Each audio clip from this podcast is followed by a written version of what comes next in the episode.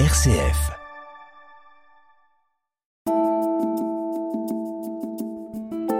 Voici une conférence présentée par Guillaume Dezonnet, professeur agrégé de philosophie et auteur du livre Le Christ rouge.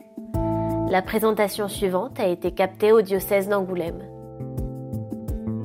Bonjour à tous, bonsoir à tous.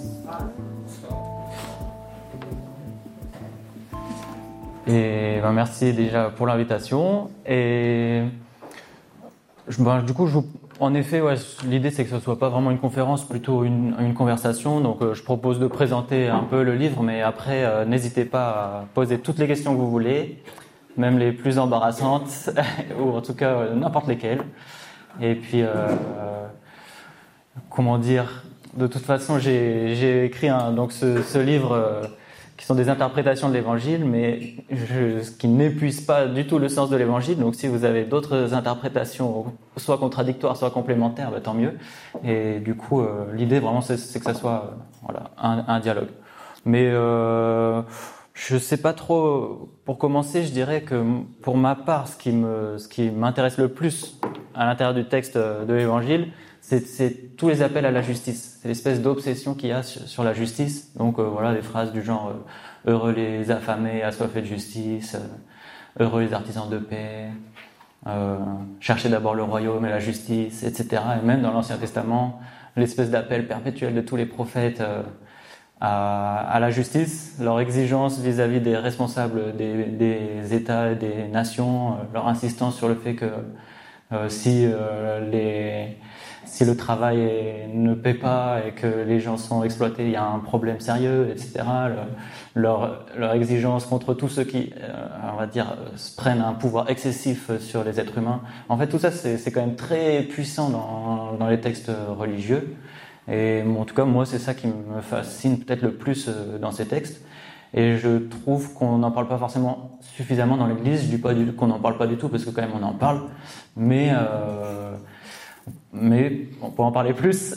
Et parfois, il y a d'autres interprétations des textes qui, prennent le pas, qui sont un peu plus spiritualistes, un peu plus, euh, je sais pas. Euh, j'ai l'impression que les trucs les plus à la mode, c'est surtout. Euh, parfois, ça ressemble un peu à du développement personnel. C'est-à-dire, on lit l'Évangile en se disant bon, il nous faut un Dieu qui nous fasse du bien, qui, qui nous aime quand ça va pas, etc.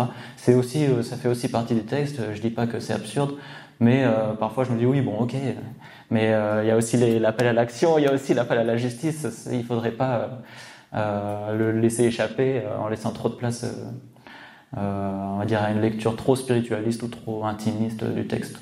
Donc voilà.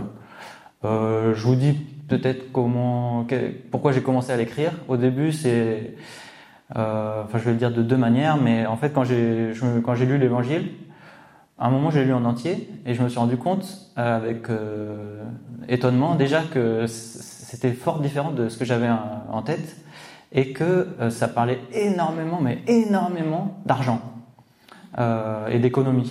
Et en fait, donc il y a beaucoup de paraboles qui sont racontées par Jésus, plein de petites histoires.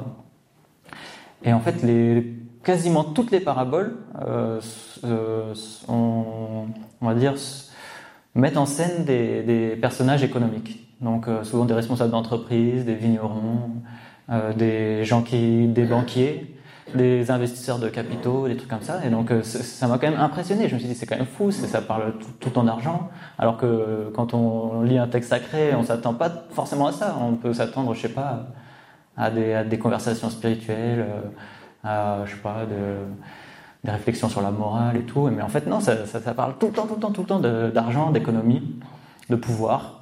Et du coup, je me suis dit, bon, il, faut, il faut interpréter euh, ces, textes-là. Alors parfois, on leur donne des, des, des sens très, euh, je sais pas, très symboliques, en disant, voilà, par exemple, rembourser une dette, euh, c'est pardonner, pardonner quelqu'un. Ou bien, euh, ou bien, je sais pas, bien payer, euh, c'est euh, payer justement, ça consiste, ça consiste à aimer son prochain. Je sais pas, on peut donner plein d'interprétations métaphoriques et dire l'argent, ça, parle peut-être d'autre chose que l'argent. Mais moi, je me suis dit, je vais, lire le texte d'une manière euh, totalement naïve, comme un exégète sauvage. Je me dis, si ça parle d'argent, c'est que ça parle d'argent. C'est mon voilà mon principe interprétatif de l'évangile. C'est, je me suis pas trop fatigué en fait. c'est simple. Et euh, en fait, j'ai trouvé qu'il y avait beaucoup à faire Après, euh, peut-être deuxième chose qui, m'a marqué, c'est une parabole en particulier que souvent, ce qu'on appelle un peu les cathos de gauche aiment beaucoup. C'est la parabole des ouvriers de la dernière heure. Et c'est la première que, que j'ai voulu interpréter. En fait, ça m'a tellement plu d'interpréter ce texte et de, trouver tout un tas de, on va dire, de, pistes d'inspiration contemporaine, qu'après je me suis dit, bon, pourquoi s'arrêter là et pourquoi ne pas continuer avec les autres paraboles des intendants? Et donc, en fait, j'ai commencé avec celle-là et après j'ai continué avec les autres. Et comment dire? Bah, Je veux bien commencer par parler un peu de la parabole des ouvriers de la dernière heure et peut-être de ce que ça, suggère sur euh, la, la, réflexion sur le travail et la mettre en lien avec d'autres paraboles. Donc voilà, je propose ça euh, comme je ne vais pas trop vous raconter tout le livre, mais il faut bien que j'en choisisse des, morceaux. Euh, donc en gros, bon, vous connaissez, je pense, la parabole. Il y a un vigneron, il fait les vendanges, il a besoin de gens pour bosser. Du coup, les gens se présentent, il leur fixe un salaire, on va dire, je sais pas, 100 euros de la journée. Euh, et puis du coup les gens signent le contrat, ils vont travailler. Puis il ressort euh, à 10 heures du matin, ça fait déjà deux heures que les gens travaillent. Il trouve d'autres gens qui travaillent pas, il leur dit bah, je vous embauche aussi. Il repasse à midi, il embauche aussi, il repasse euh, tard, lorsque presque la journée est finie. Il y a encore des gens qui travaillent pas. Il leur dit bah, pourquoi pourquoi vous travaillez pas? Euh, Alors que c'est les vendanges, y a, y a, tout le monde doit travailler normalement pendant les vendanges. Ils disent personne nous a embauchés il les embauche euh, pour simplement une heure de travail. Et après, comme vous savez, il va faire payer les, il paye les salaires. Et en fait, il les paye d'une manière euh, un peu démonstrative, c'est-à-dire qu'il les paye devant tout le monde déjà, euh, donc pour que tout le monde voit ce qu'il fait, je pense. Et puis il commence par ceux qui ont travaillé seulement une heure et il les paye 100 euros comme il les paye donc beaucoup plus cher que, que par rapport au salaire horaire normal. Et après, tous les autres, ils les payent 100 euros. Ceux qui ont énormément travaillé, ils, se disent qu'ils vont recevoir beaucoup plus d'argent. Et en fait, ils reçoivent aussi 100 euros. Et du coup, je me suis dit, mais donc les gens sont énervés et les gens qui ont plus travaillé, ils disent c'est injuste, c'est totalement injuste comme acte, puisque ceux qui ont beaucoup travaillé et ceux qui ont un tout petit peu travaillé sont payés de la même manière. Et donc forcément, c'est la question. On se dit pourquoi, pourquoi il fait ça? Le, maître de maison, il répond déjà, il dit euh, Est-ce que j'étais injuste envers euh, ceux qui ont beaucoup travaillé? J'ai pas été injuste parce que j'ai respecté le contrat. Donc j'ai pas fait preuve d'injustice. Par contre, avec les autres, je n'ai pas été juste. J'ai été bon. J'avais dit j'étais bon. C'est-à-dire j'ai fait, j'étais généreux. Si la justice, dans un, dans un premier sens, ça pourrait être euh, donner à chacun ce qu'il mérite, et la bonté, c'est pas ça, c'est donner à quelqu'un plus que ce qu'il mérite. Ou euh, s'il si, a, fait des conneries, ne pas le faire payer autant que ce qu'il mériterait. Donc la, on dire, la générosité et le pardon, c'est d'une certaine manière injuste. Donc là, je me dis, c'est bizarre. Il dit qu'il faut euh, chercher la justice et en même temps, il fait des, des choses injustes. Alors pourquoi? Et, et en fait, en même temps, c'est un peu bizarre parce qu'il y a ils sont tous payés de la même manière, ce qui est donc l'égalité. Ça évoque aussi une autre forme de la justice. Est-ce que ce serait pas ça la justice, l'égalité? Puisque peut-être qu'on pourrait dire tout le monde a les mêmes besoins. Tout le monde a besoin euh, d'argent pour vivre, d'un toit, si possible de manger, euh, je sais pas, de la nourriture de bonne qualité. Pour ça, on a besoin d'une certaine quantité d'argent. Et à ce que je cherche, tout le monde a besoin de, de à peu près la même quantité. Donc on pourrait dire il y a un deuxième sens de la justice. Premier sens, donner aux gens ce qu'ils méritent. Premier sens. Deuxième sens, l'égalité. Mais après, il y a encore un troisième sens. C'est qu'on pourrait se dire, mais pourquoi Pourquoi des gens n'ont pas de travail à, à 15 heures? Parce que personne veut d'eux, personne veut les embaucher. Pourquoi personne veut les embaucher? J'en sais rien, moi. Peut-être que, probablement qu'ils ils sont pas très efficaces. Peut-être qu'ils sont handicapés. Peut-être qu'ils ont une sale gueule. Peut-être que, euh, je sais pas, ils, sont, ils ont un, casier judiciaire, j'en sais rien. En tout cas, c'est des gens qui sont mal intégrés dans, la société. Du coup, troisième sens de justice, peut-être le plus important, ce serait le fait que, que tout le monde soit inclus dans la même société, que que qu'il y ait l'unité en fait, l'unité sociale. Et du coup, c'est un texte que je trouve magnifique parce qu'il montre trois sens de justice. Un premier qui est le plus classique, mais peut-être le plus faible, un deuxième beaucoup plus exigeant, et un troisième beaucoup plus exigeant. Et, probablement le, plus correct, à mon avis, la justice, c'est ça. C'est quand une société où tout le monde a, une place, dans, une certaine unité.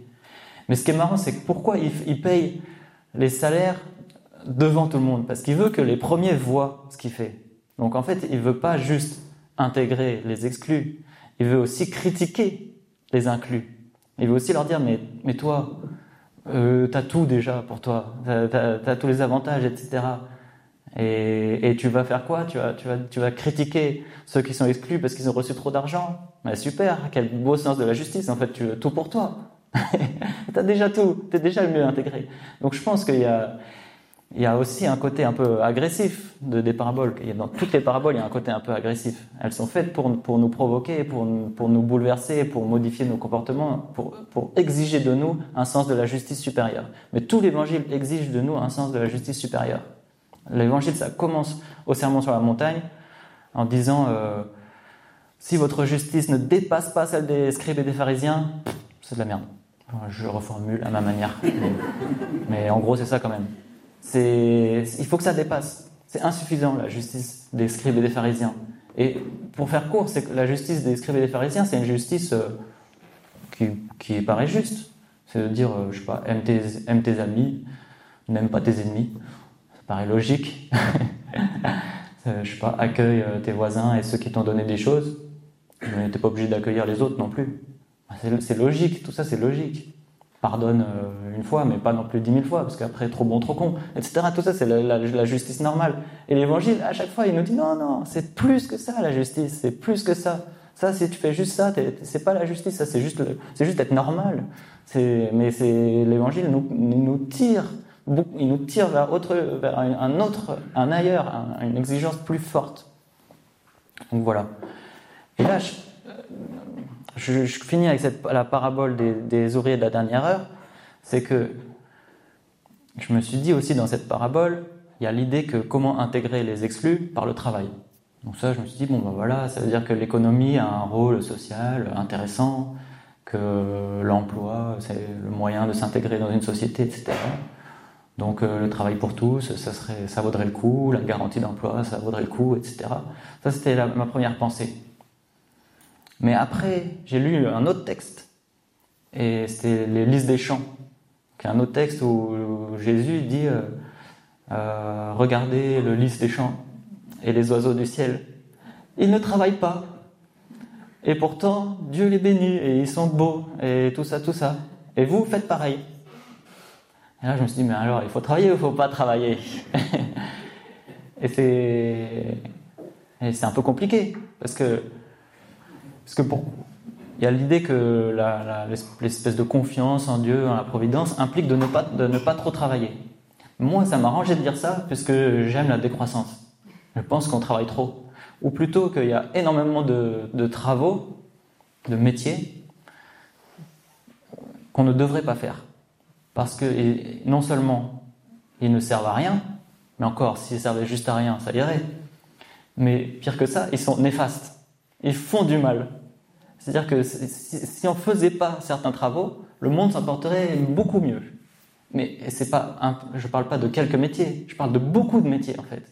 Il y a beaucoup de métiers, il faut absolument arrêter de les faire en fait. Ils font du mal. Euh, je sais pas, imaginons vous êtes juriste spécialiste en optimisation fiscale. Votre but dans la vie, c'est de soustraire de l'argent aux impôts pour que les services publics marchent moins bien. C'est ça votre but dans la vie. Vous serez fortement payé pour ça. Et vous serez riche. Ah, mais vous ferez de la merde. vous serez néfaste à la société. Et, vous serez récompensé pour ça. Euh, je sais pas, si votre but, si vous êtes programmeur informatique et que euh, vous essayez de développer euh, une, une, application en vue que les gens, les enfants, ils passent de plus en plus de temps possible et soient totalement addicts, et vous cherchez toutes les techniques pour les rendre addicts et vous étudiez les sciences cognitives pour ça, mais votre métier, vous serez fortement payé pour ça parce que vous allez rapporter beaucoup d'argent, mais votre métier est néfaste, vous faites du mal aux gens. Donc il y a, y a, plein de métiers qui sont, qui sont vraiment mauvais. Alors je me dis, bon bah, voilà, peut-être l'emploi c'est bien, le travail c'est bien, c'est intégrateur, mais en même temps il y a plein de travail, on devrait en faire moins. Et après là j'ai trouvé la troisième parabole, la synthèse, qui permettait de réunir les deux questions. C'est la parabole du riche insensé. Magnifique parabole, où il y a un homme qui a qui est aussi un agriculteur. Bon, après, dans la Bible, c'est quasiment que des agriculteurs, mais en même temps, ça a été écrit dans une époque euh, de société agricole, donc c'est pas absurde. Si c'était aujourd'hui, ce ne seraient pas les mêmes exemples, j'imagine.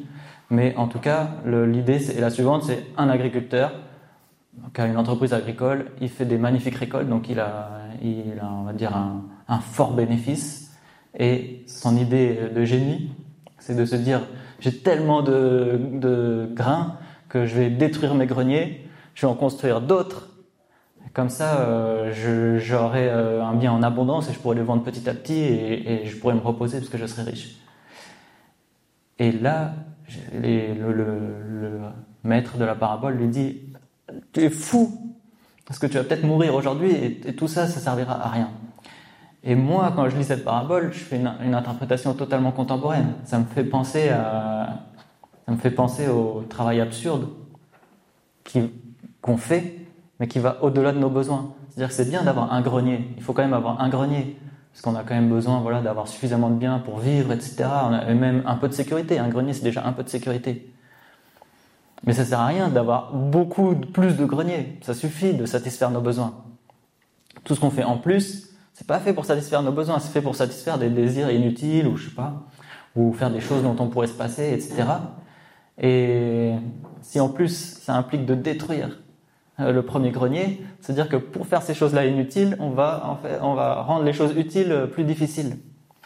Et du coup, je me suis dit, bah, par exemple, on peut très bien lire l'Évangile quand on réfléchit à l'organisation du travail euh, contemporaine, en, utilisant tous ces textes-là, en se disant, bon, bah, quel est, comment s'inspirer pour bien organiser le travail. Et l'enjeu est gros, parce que organiser le travail, vous voyez tous les enjeux. C'est derrière, il y a la question de la dignité humaine, de l'intégration sociale, la question écologique, parce que si euh, on est en crise écologique, c'est parce qu'on produit des choses bah, qui ont des, impacts négatifs. Donc c'est tout ça. L'organisation du travail, c'est une question politique vraiment gigantesque. Je ne dis pas que l'Évangile nous dit exactement ce qu'il faut faire. Ça, nous, ça donne juste des pistes d'inspiration et, moi, je les interprète comme ça, mais on pourrait l'interpréter un peu différemment probablement. Mais en tout cas, je me dis, pour réfléchir à l'organisation du travail, c'est-à-dire si on cherche la justice dans cette société, il y a des pistes d'inspiration qui sont de dire, le travail est nécessaire à la dignité et à l'intégration, mais en même temps, trop de travail, ça sert à rien, c'est absurde. Il faut savoir aussi se reposer, il faut savoir ne rien faire, il faut savoir être comme les lys des champs et les oiseaux du ciel, c'est-à-dire jouir de la beauté de la nature et de, et de la bonté de la création de pas trop bosser. Et en même temps, il faut savoir bosser, mais euh, pas trop, on va dire. Euh, construire un grenier, mais pas 10 000. Ça suffit, un grenier. Et, quand les écolos disent euh, les grands projets inutiles, il faut arrêter, ils ont vraiment raison, en fait. Je trouve ils ont vraiment raison, parce qu'il y a... Je sais pas, si, si on fait un, aéroport à Notre-Dame-des-Landes alors qu'on peut s'en passer, c'est absurde. Pour moi, c'est comme construire un, un, deuxième grenier. Autant ne pas le faire. Si on construit, je sais pas, une grosse aire d'autoroute pour augmenter le trafic, alors qu'on a déjà trop de sol artificialisé, c'est absurde. Il faut mieux pas le faire. Il vaut mieux enlever une grosse quantité du travail absurde qu'on fait. Donc voilà, exemple de réflexion, je trouve qu'on peut faire euh, à partir de l'Évangile euh, sur euh, sur l'organisation du travail. là, là, à la base, je voulais vous donner la parole, mais maintenant j'ai l'impression que vous voulez que je parle encore plus. Je sais pas. Je, lis dans, bah, je, je, vais dire peut-être quelques autres choses et après je vous, donnerai la parole. Une autre chose qui m'a, beaucoup marqué dans les lectures, c'est, une question euh, qui me travaille, c'est quelle est la signification du mot sacré Peut-être que ça vous travaille pas, peut-être que vous en foutez, mais je vais vous dire pourquoi ça me travaille. Parce que, euh, parce que je pense qu'on fait beaucoup d'erreurs dans nos définitions du sacré. Alors, sacré, ça, pourrait, ça peut vouloir dire euh, là où se manifeste Dieu.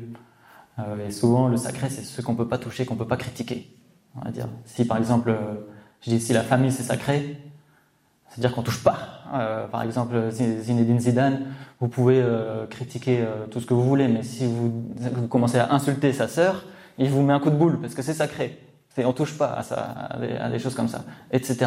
Donc il y a, y a un, on va dire c'est ça le sacré, c'est ce qui est divin et ce qui est intouchable.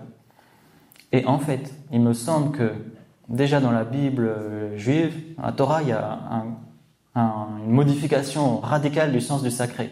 J'explique. C'est au début, ce qui est sacré, peut-être c'est Pharaon, mais c'est une idole. Les Hébreux disent non, non, Pharaon c'est pas sacré, nous on a un Dieu meilleur, etc. Hop, ils, le suivent. Ils vont dans le désert. Mais en fait, vu qu'ils trouvent pas trop Dieu, ils, ou qu'ils sont pas très contents parce qu'ils n'ont pas mangé, ils font un veau d'or. Ils, construisent une idole et ils se mettent à l'adorer. Donc ça, c'est un autre type de sacré, mais c'est un faux sacré.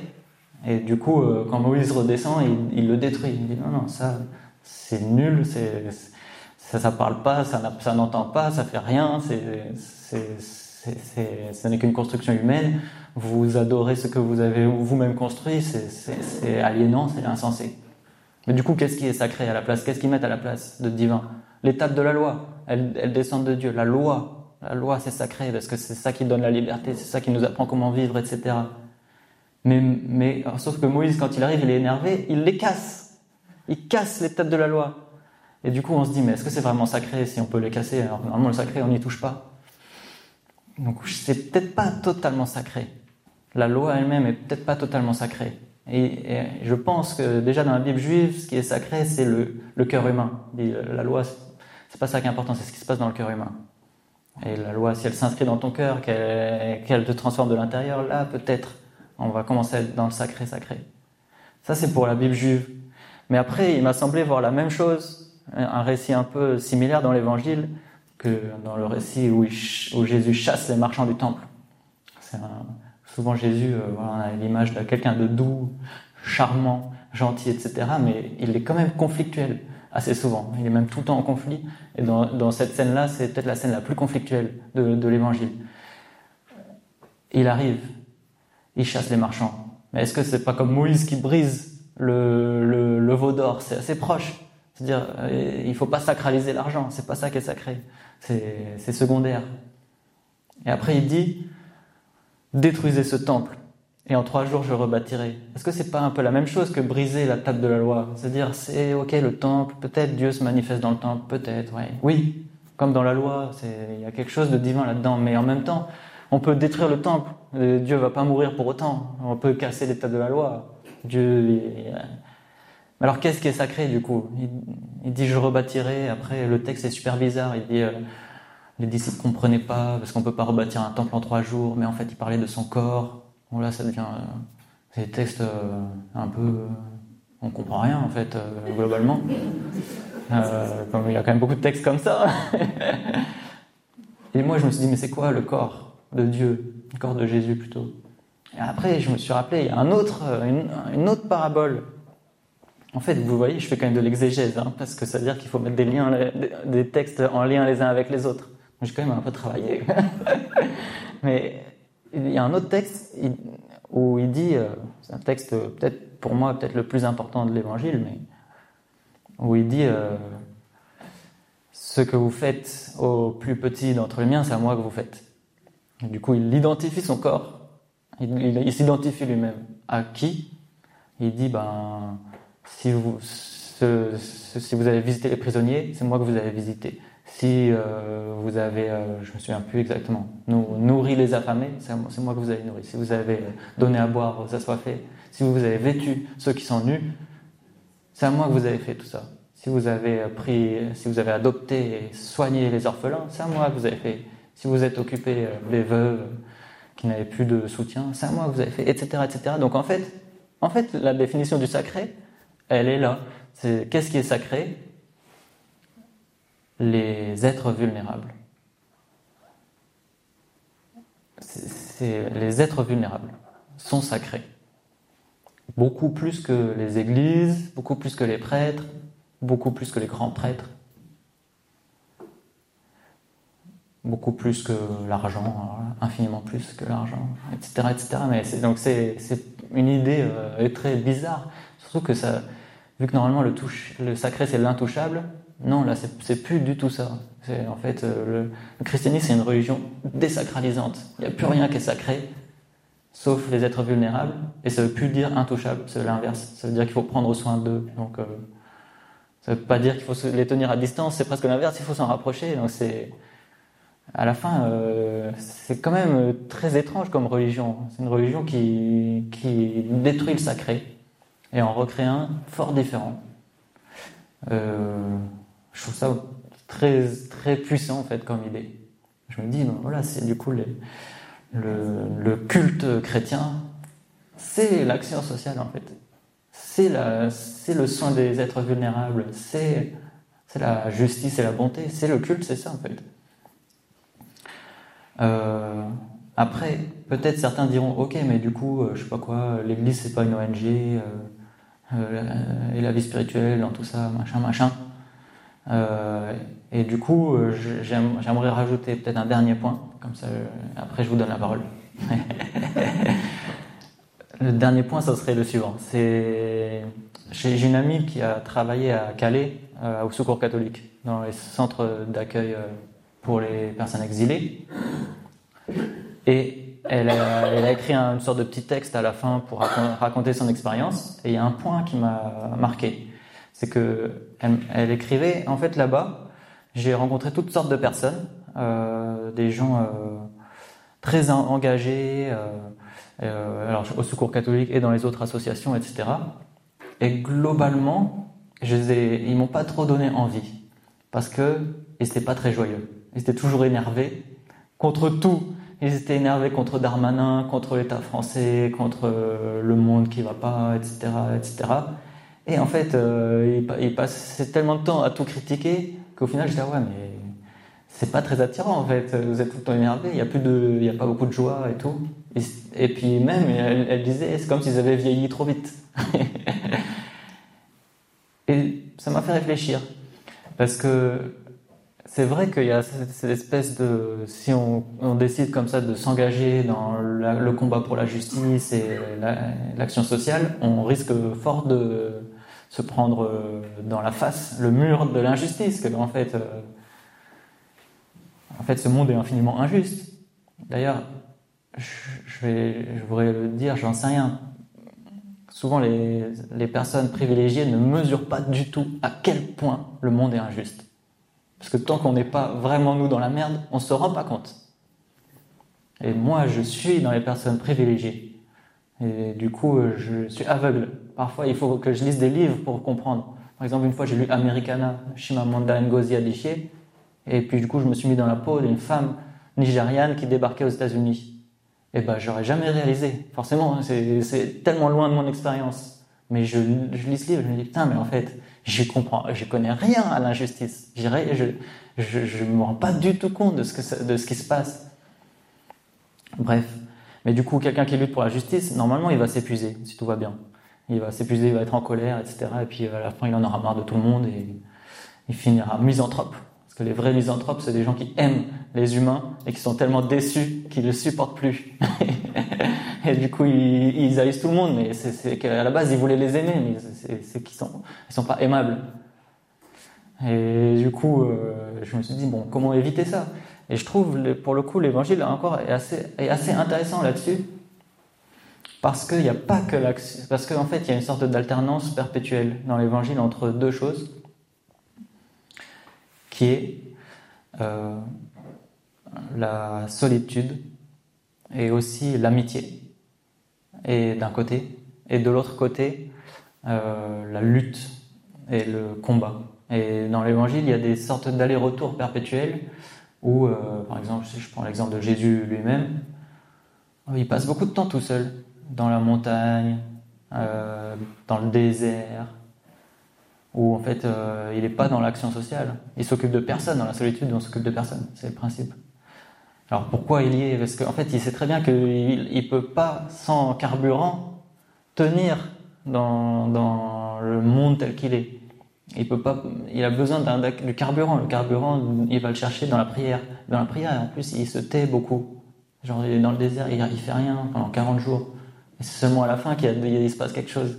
Donc il y a une sorte de la vie intérieure silencieuse où quelqu'un reconnaît son ignorance, attend. Euh, en fait, s'il n'y a pas ça, la lutte pour la justice, ce sera trop difficile. Ça, ça, ça, marchera pas, ça sera trop épuisant, etc. Quand euh, il a un deuil, il y a un ami qui meurt, il monte dans la montagne. Euh, peut-être qu'il est peut-être un peu paumé, même Jésus, qui sait, j'en sais rien moi. Pourquoi il monte dans la montagne à ce moment-là? Il a besoin, il a un deuil. C'est comme ça, il peut plus être là dans l'action pour la justice. Problème, il y a plein de gens qui le suivent dans la montagne, donc il est obligé de se remettre à l'action assez vite. Mais c'est, n'empêche, il y a, comme ça des sortes d'aller-retour. Et puis aussi, il y a des moments euh, où il n'est pas avec les gens, il est juste avec les disciples. Et par exemple, les disciples, quand ils sont, euh, de temps en temps, il leur dit mettez-vous à part et, mange, et mangeons. Donc il y a des moments comme ça, c'est juste l'amitié, parce que s'il n'y a pas euh, ces, ces temps-là, et même des petits enseignements plus spécifiques, s'il n'y a pas ça, la lutte pour la justice, ce sera trop dur. Et je trouve ça assez intéressant, cette espèce d'aller-retour perpétuel entre la montagne et la ville, entre le désert et la mer. Euh, et je, je pense que c'est la réponse à Zouzou qui a écrit cette lettre euh, euh, à Calais c'est une lettre intéressante. C'est vrai, la lutte pour la justice, si elle n'est pas nourrie par la vie intérieure, spirituelle, ça, va, ça, va, ça risque d'être délicat. Mais en même temps, s'il n'y a que la vie intérieure spirituelle et qu'il n'y a pas l'action pour la justice, c'est pas de la vie spirituelle. C'est juste faux. C'est de l'illusion, c'est tout. La vie spirituelle, ça mène à ça. Sinon, euh, sinon c'est quoi? C'est comme euh, Saint Jean quand il dit euh, celui qui aime Dieu mais qui n'aime pas son prochain, est un menteur. c'est simple, c'est c'est le texte qui écrit ça tel quel. On peut pas faire. Ou alors celui qui écoute Dieu, mais qui ne sait pas écouter son prochain, bah il n'écoute pas Dieu. C'est faux. C'est c'est soit c'est soit les deux, soit soit rien.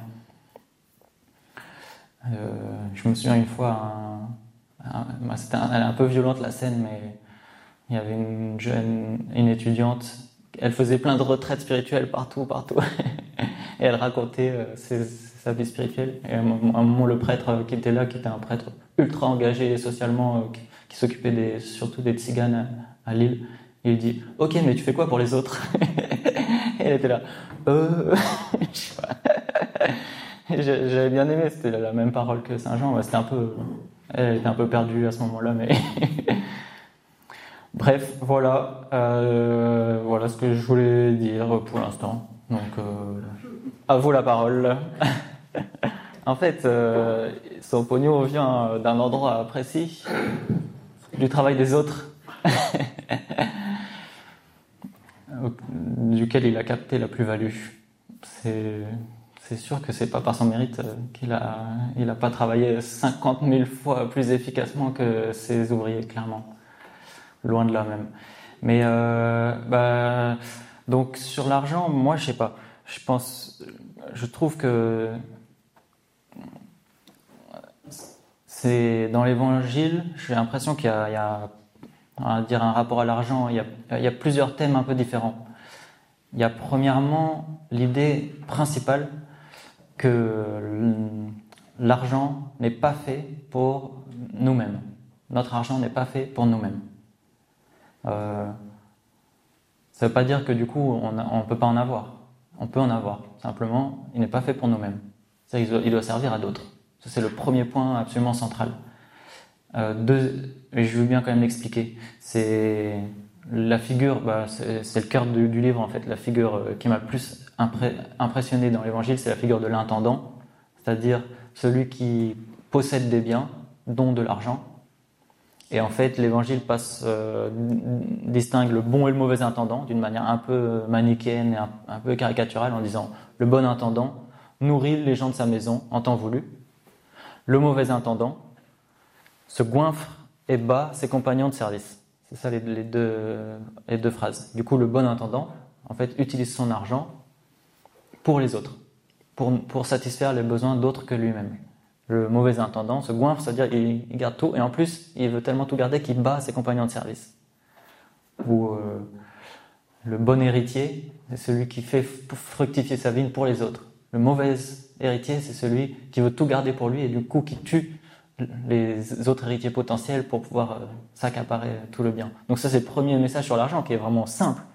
C'est-à-dire, l'argent, pas de problème, on peut en avoir. Tant que ça ne sert pas juste à nous-mêmes, que c'est pas accaparé, privatisé, mais que, que ça sert à d'autres. Et là, pour le coup, euh, l'Église catholique a défini ça sous l'expression destination universelle des biens, disant ok, propriété privée, d'accord, vous pouvez, mais à condition justement qu'elle soit pas totalement privée, donc euh, qu'elle soit pas privatisée. une propriété privée, pas privatisée.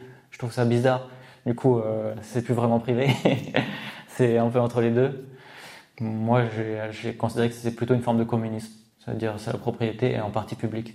En tout cas, il y a une part commune de, nos biens. Euh, voilà. Ça, c'est le premier message. Après, il y a un deuxième message qui est qu'il faut pas trop d'argent quand même. Parce que voilà, c'est comme euh, les, deux greniers. Bah, en fait, quand tu as le premier grenier, c'est bon, arrête-toi, ça suffit. En fait, t'es pas obligé de, casser ça pour avoir un deuxième grenier. Parce que mine de rien, quand il y a trop d'argent, ça crée aussi une sorte d'inégalité entre les êtres trop, forte. Si on, proclame que tous les êtres sont également dignes et qu'on met ça dans nos principes, mais qu'en même temps il y a des salaires totalement inégaux, euh, on, va dire n'importe qui à bon droit peut dire bah, c'est un peu hypocrite. Euh, c'est facile de, proclamer l'égale dignité, mais c'est les marxistes qui ont reproché ça aux droits de l'homme. Ils ont dit ok, droits de l'homme, mais s'il y a une inégalité économique énorme, euh, c'est des droits légaux et, idéaux, mais c'est pas des droits effectifs. Donc à un moment, il faut passer à une forme d'égalité économique aussi. Donc euh, ça, c'est deuxième idée, pas trop d'argent.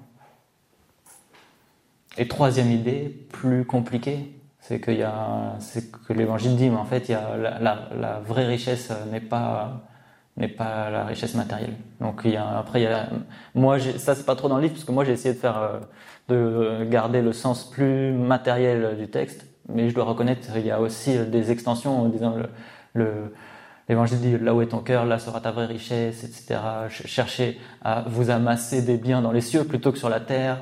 Donc il y a, comme ça, c'est des espèces de métaphores, et on se dit mais ça veut dire quoi en fait? Et si j'ai bien compris, s'amasser des biens euh, dans le ciel, ça veut, dire poser des actes de justice et de bonté. Je vais, je vais raconter une scène sur ma maman. Euh, quand quand j'étais enfant, à un moment, j'étais vulnérable parce que j'avais une allergie. Et du coup, euh, il y a deux moments j'étais vulnérable. Une fois, j'avais une allergie et du coup, euh, je, je devais plus manger de gluten.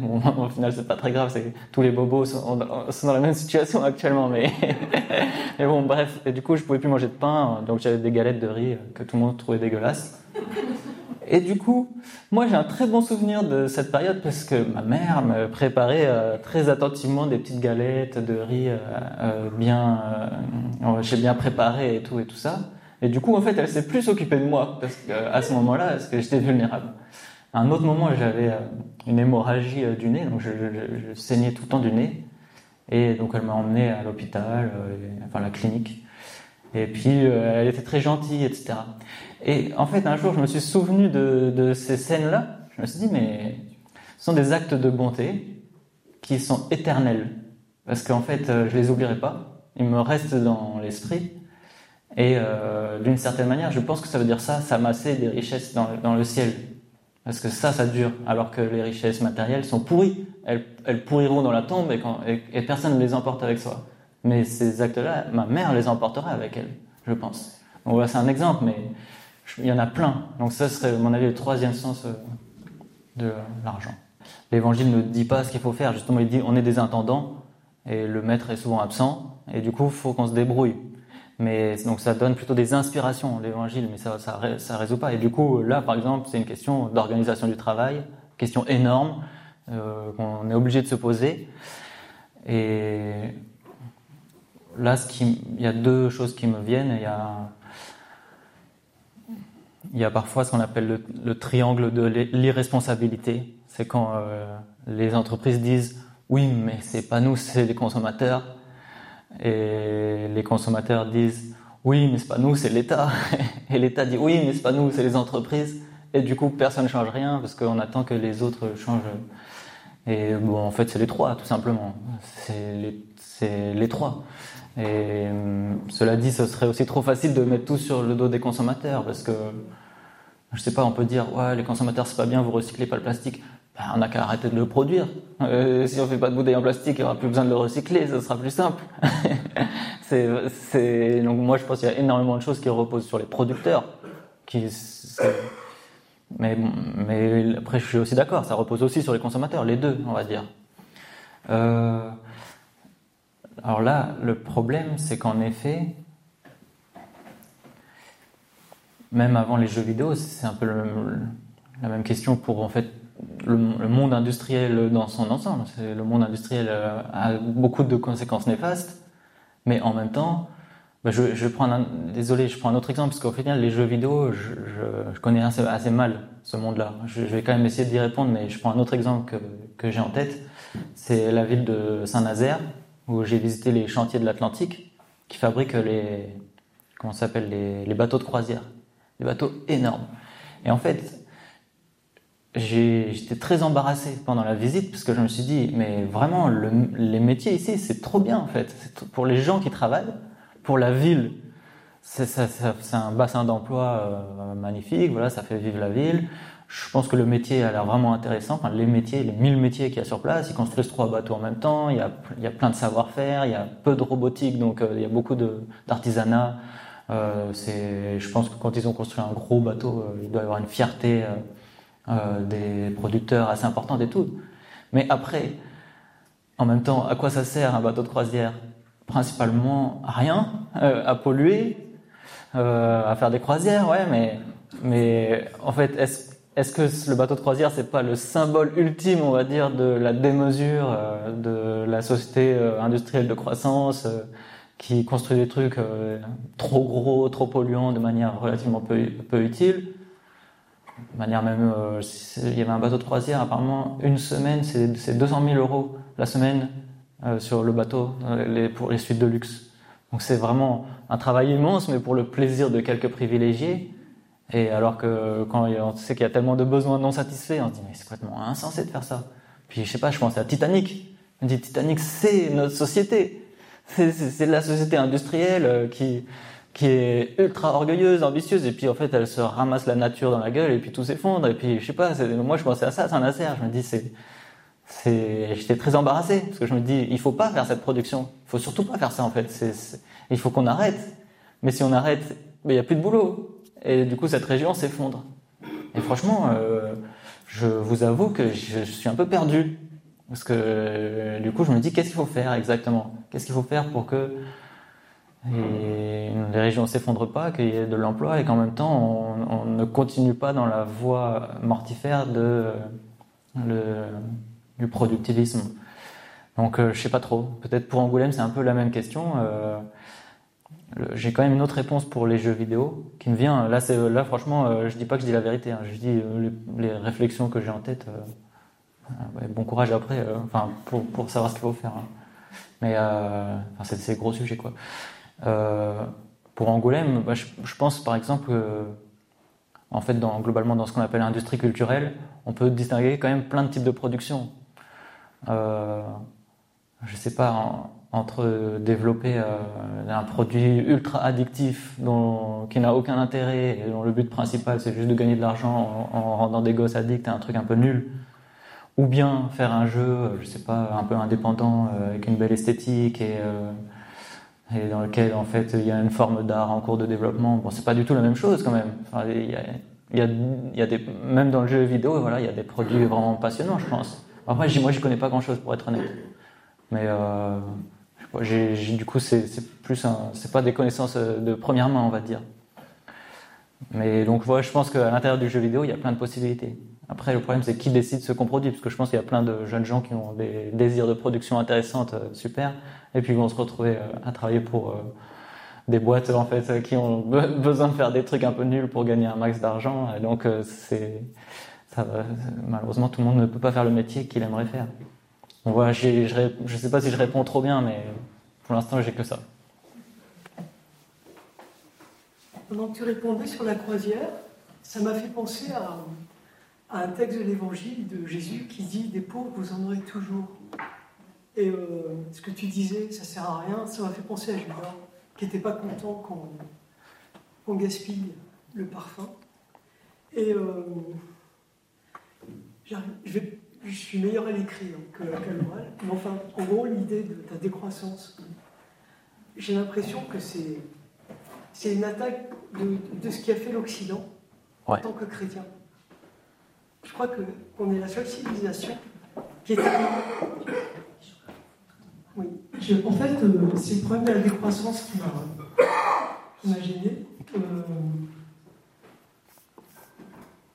Moi, ce que je vois de, spécifique à l'Occident par rapport à toutes les autres civilisations, c'est que justement, des potentats qui se gagnent, et on a dans toutes les civilisations. On est la seule qui a, qui a réussi à, pas vulgariser, mais euh, rendre possible euh, la possibilité pour des gens pas très riches de faire une croisière, justement. Et, euh, cette histoire de, pollution, qui est, très récente en fait, j'ai l'impression que c'est pas tellement pour la planète, mais euh, que ça, ça attaque ce principe de, de, de, vouloir rendre tout le monde, euh, de, faire accéder même à ceux qui ne sont pas très riches. Et on se sert des pauvres, on les instrumentalise en fait. Les pauvres qui ne prendront jamais l'avion pour faire honte aux, moyennement, moyennement pauvres de nos, de nos, régions à nous, qui peuvent espérer euh, faire un voyage en avion, euh, chose qu'effectivement un, pauvre d'une civilisation non occidentale ne peut pas espérer. Je sais pas si tu vois le. Un peu.